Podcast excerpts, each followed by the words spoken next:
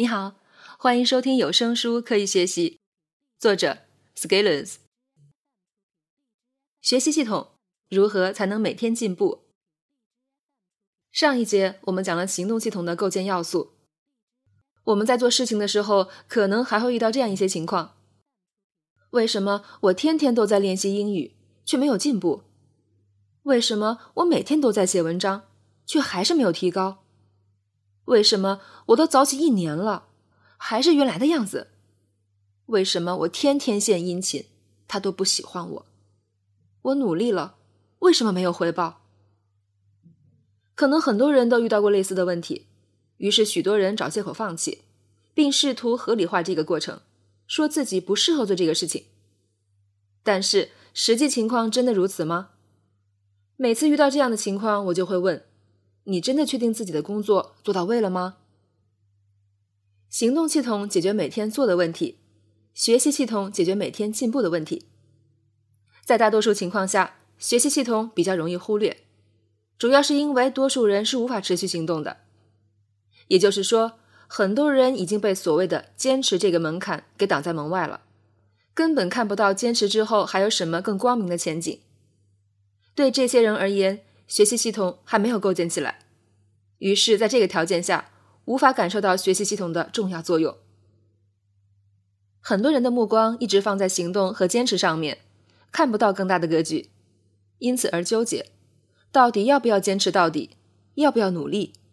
或者，到底要不要继续追逐自己的想法？这些问题在建立了学习系统概念以后，应该都不成问题，因为如果我们能看到一个更大的格局。那么，我们的认知也会更加清晰。在讲学习系统要素之前，再明确一个问题：行动系统是解决我们怎样持续行动的问题，而学习系统是解决我们怎么进步的问题。我们怎么让自己的后一次更新比前一次更好，让自己的第二天比第一天做得更好？如果能实现这样的提升和突破，加上行动系统的作用，我们就能取得不断的进步。我认为学习系统有四个大的方面：一、领域基础知识体系。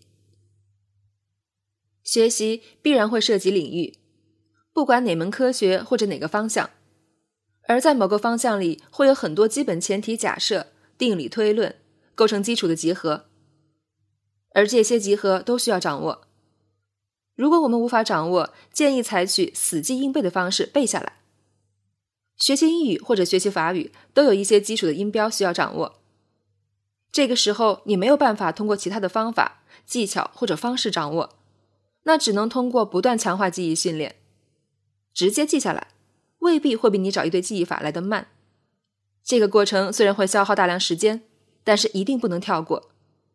记住一句话：所有在持续行动中放的水，最后都会回流到脑子里，变成你的泪。我认为死记硬背未必是贬义词，死记硬背的前提是记和背，你先要记下来，才能谈更多的掌握和应用。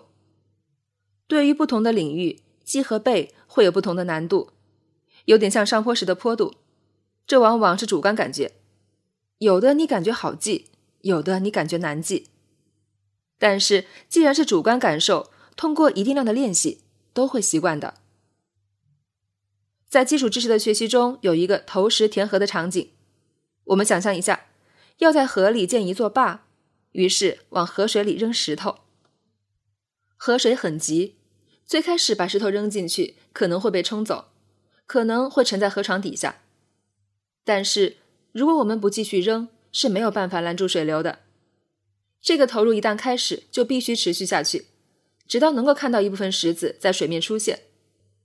这个时候，相当于筑起了一座坝，于是就可以在上面行走了。这个过程从水利工程的角度也许表述的不够严谨，但是核心观点在于，在把水拦住前，我们所有的投入都可能会沉入水中，没有看到任何反馈。同理，在知识的学习中，最基础的一个阶段也像往水里扔石头，而等到石头堆积露出水面的时候，就相当于到了一个最小正周期。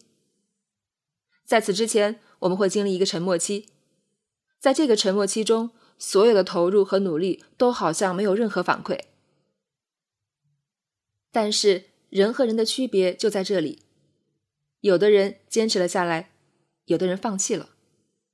坚持下来的人可能会因为不断调整、尝试取得结果，而放弃的人可能会再去找一个新领域，从头开始，相当于重新填一次河。所以，有些人能够在一个领域里越走越深，而有的人只是不停的在低水平重复建设，不停的入门而已。你可以想象一下，这两种模式若分别持续十年甚至更长的时间，二者各自会过上什么样的生活？在任何领域的学习里，我建议学习者都要准备好足够多的沉默时间去夯实自己的基础。这个阶段也特别容易被人忽略，因为这些基础性的工作往往漫长而又没有直接结果，所以我们就会去追求一些表面文章。但是，我们所有前期的基础是构建一座大厦的基石。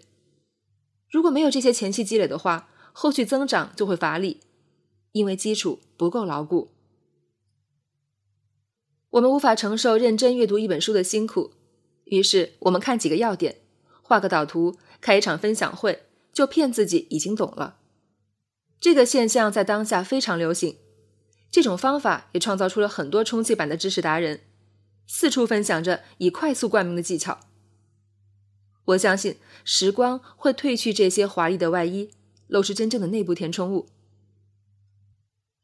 二，模块间的关联类比和逻辑推理。一个领域中会有不同的模块，不同的抽象层次，我们需要找到不同模块之间的关联，进行相关性分析，然后在彼此之间构造连接。在这个过程中，非常关键的就是逻辑推理。逻辑是一种思维的规律，我们在思考中会有很多有序的连接的局部，就像从 P 到 Q 一样。这些规律组合在一起，如果你可以熟练应用，就具备了逻辑能力。在打好基础以后，就可以根据基本知识、基本概念和基本推理进行推论。就像我们站稳以后，可以开始往前迈步行走。在行走中，有时候会遇到不同的街区，这些街区就像不同领域的知识，也就是学习系统中的不同模块，而不同的模块之间可以进行关联、分析相关性，并且进行类比。不同的模块都可以展开类比，而这可以形成一张相互关联的知识网络。这里会有一个很关键的点，叫做隐喻。隐喻的本质是通过另一种事物来理解和体验当前事物。这里的另一种事物往往来自我们的生活经验和已经熟悉的概念。我们在物理世界里生活，通过与物体、人、文化等进行交互，于是会产生经验。这些经验如果重复出现，会形成概念。而如果我们的所有认知都来源于我们的直接经验，那我们的认知增长和学习速率就会很有限。这意味着，对你不了解的事情，你无法通过某种形式的鲜艳信息进行前置式的学习了解，而隐喻可以解决这个问题。